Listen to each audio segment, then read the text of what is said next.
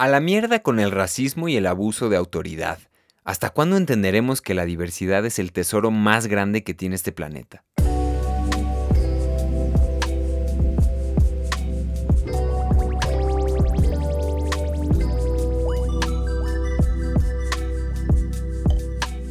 Esta semana vamos a explorar un tema que es de mis consentidos, un tema un poco abstracto, otra vez, pero del que absolutamente todos podemos sacar algún valor positivo.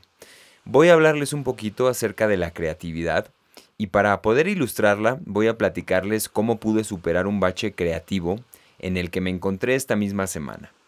Les cuento que estuve atorado tratando de decidir el tema para escribir y grabar este episodio.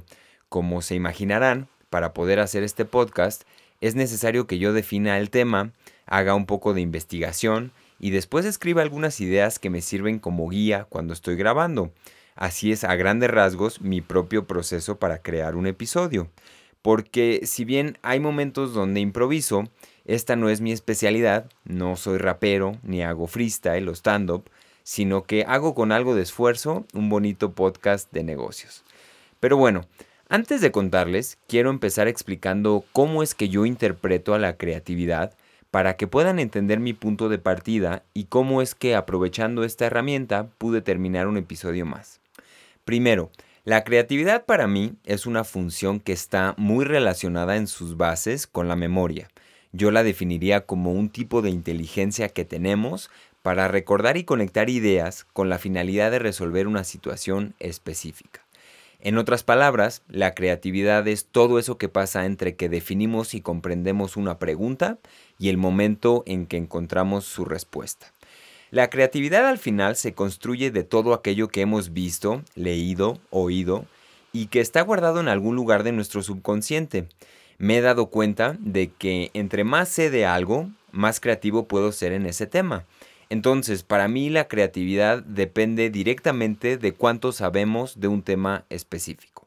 Ahora, la creatividad no es algo que esté delimitado por las artes, el diseño, la arquitectura o cualquier otro campo en donde la gente crea, sino que es un tipo de inteligencia que está ligada con encontrar una solución a cualquier tipo de problema.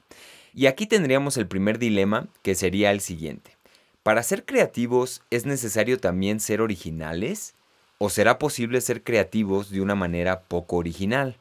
En otras palabras, ¿de qué manera se vincula la originalidad con la creatividad? Podríamos abrir un debate completito solo en este tema, pero para fines de tu entretenimiento y seguir nuestro camino, vamos a dejar esta pregunta abierta y seguiremos avanzando. Para mí la respuesta es que todo depende del planteamiento del problema o en otras palabras, de la manera en que definimos qué es exactamente eso que queremos resolver. Por ejemplo, ¿qué pensarías de un artesano? Una persona que hace cosas con sus manos, pero que su función está más bien en reproducir un modelo que ya existe. ¿Necesita ser creativo el artesano? ¿O solo necesita tener la habilidad para replicar algo y resolver así el reto de crear? Se pone buena la cosa, ¿no? A todo esto, Creo yo que la creatividad está en todas partes y se nos presenta de muchas maneras diferentes. Eso de decidir si alguien está siendo creativo o no es a fin de cuentas una vanidad. Da igual, el chiste es poder crear soluciones a los problemas que nos enfrentamos. Por ejemplo, yo diría que algo tan simple como buscar respuestas en Internet implica cierto grado de creatividad. Hay que decidir en qué páginas buscar, con qué palabras clave y discernir entre toda la información que está disponible para nosotros. O sea que si has buscado algo en Internet y lo has encontrado, entonces para mí te puedes llamar a ti mismo una persona creativa. Todos somos creativos, la diferencia es que utilizamos la creatividad de una manera distinta. Ahora, la creatividad a grandes rasgos es una capacidad humana que por sí sola no nos sirve de mucho. Lo importante es poder aplicarla para solucionar algo. Y creo yo que la creatividad siempre nace cuando hay un impulso de una necesidad. Por ejemplo, una obra de arte puede ser una solución que el artista encuentra ante una necesidad de expresión, o también puede ser una solución ante una necesidad de un aficionado que quiere comprar una pieza para colgarla en su comedor. Todo depende del ángulo de donde se analice la creación, Sin embargo, cualquier creación, desde mi punto de vista, responde a una necesidad. Lo importante, a fin de cuentas, es entender que el enfoque de la creatividad cambia según el objetivo que establecemos, y resulta esencial tener clara la necesidad que tenemos para que así el objetivo sea evidente y podamos llevar a cabo un proceso creativo sin tanta dificultad. Ahora, toda esta información y conclusión filosófica y desmadre que les acabo de platicar, de que la creatividad existe cuando buscamos soluciones a una necesidad, se puede resumir en una palabra muy sencilla que es diseño. El diseño es un estado mental humano en el que se prioriza a grandes rasgos la búsqueda de soluciones, y este no está delimitado a las artes visuales o gráficas, sino que tiene una aplicación bastante más amplia y profunda pero hay que ser cuidadosos para diferenciar el concepto de diseño con el de estilo.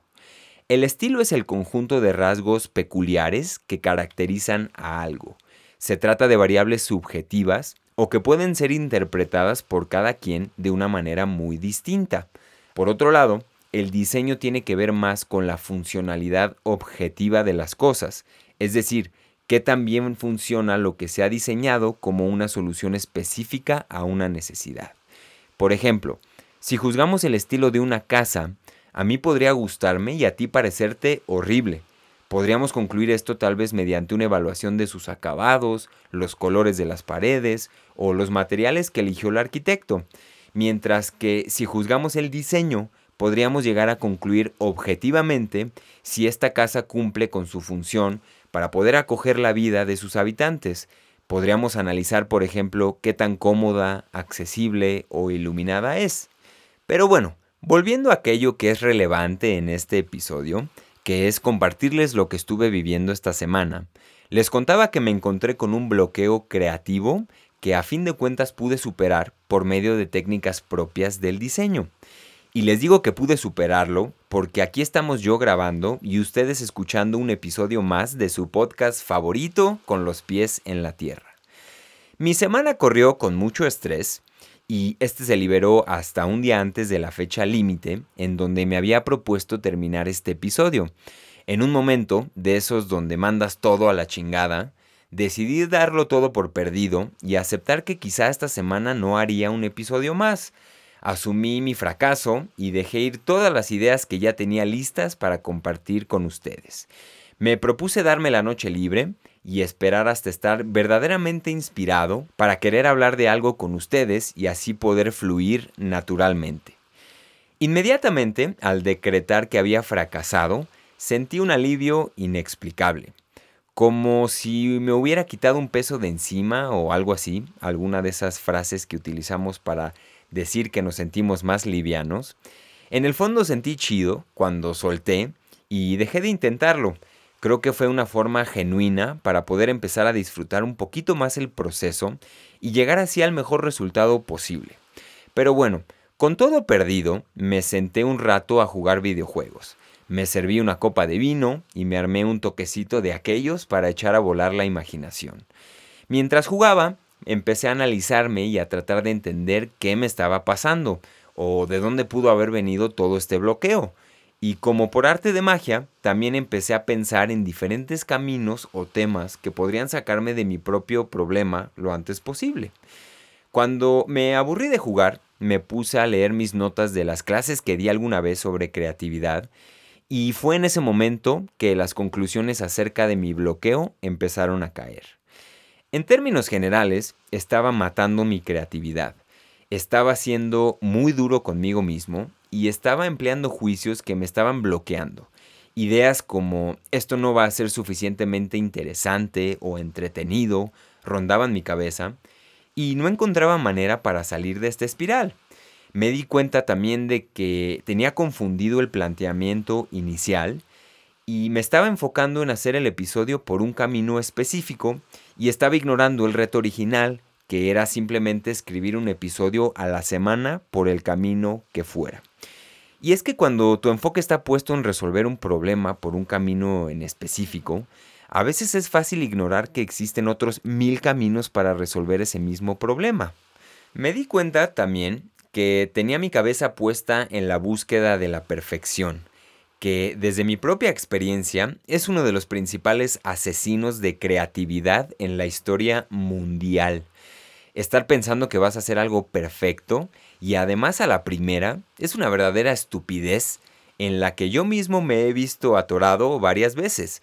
Aquí en este tema específico de la perfección me he dado cuenta que yo caigo mucho y soy muy duro conmigo mismo porque realmente estoy estableciendo expectativas que son prácticamente inalcanzables. En este tema encontré una frase que me gustó mucho y que quise compartir con ustedes.